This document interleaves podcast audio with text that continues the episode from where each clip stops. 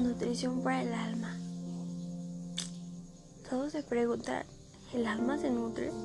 Sí, claro, el alma se nutre, así como se nutre el cuerpo, cómo se alimenta, todo se nutre. Así que, tranquilos. Aquí les explicaré o les diré algunas cosas que según yo son útiles para nutrir tu alma. Primero, sé siempre inspiración para ti mismo o para otras personas. Sé luz, sé agradecida o agradecido, sé positivo, sé fuerte, pero nunca irrompible. Sé amor, sobre todo en los momentos más difíciles o con las personas que más te oyen, porque así siempre te recordarán. Simplemente da la mejor versión de ti y verás que nada ni nadie te hará menos. En la vida hay esas cosas que nunca debes de olvidar, que son humildad. Sé humilde. Nunca hay que ser creído o arrogante. Sobre todo hay que ser respetuosos. El respeto ante todo. Bueno, ahora la historia. Dicen que el amor es ciego. Y sí, es ciego y traicionero. Pero no con todos.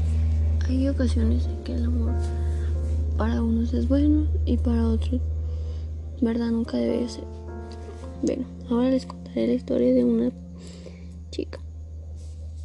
Ella era una joven apasionada de la vida y un día se enamoró.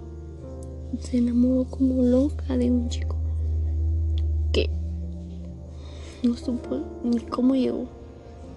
Simplemente se enamoró. Ella creía que él era todo para él. Hacía cualquier cosa por verlo feliz. Pero no. No era así. Mientras ella le era fiel y lo quería, él en otro lugar buscando a otras personas, mintiendo y diciendo cosas mal sobre ella. Ella cada día lo quería más. Él no.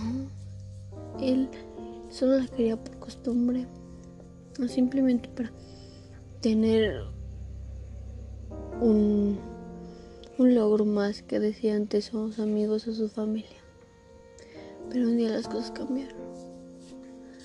Ella dejó de ser la, la chica tonta que siempre había sido y encontró a otra persona mejor.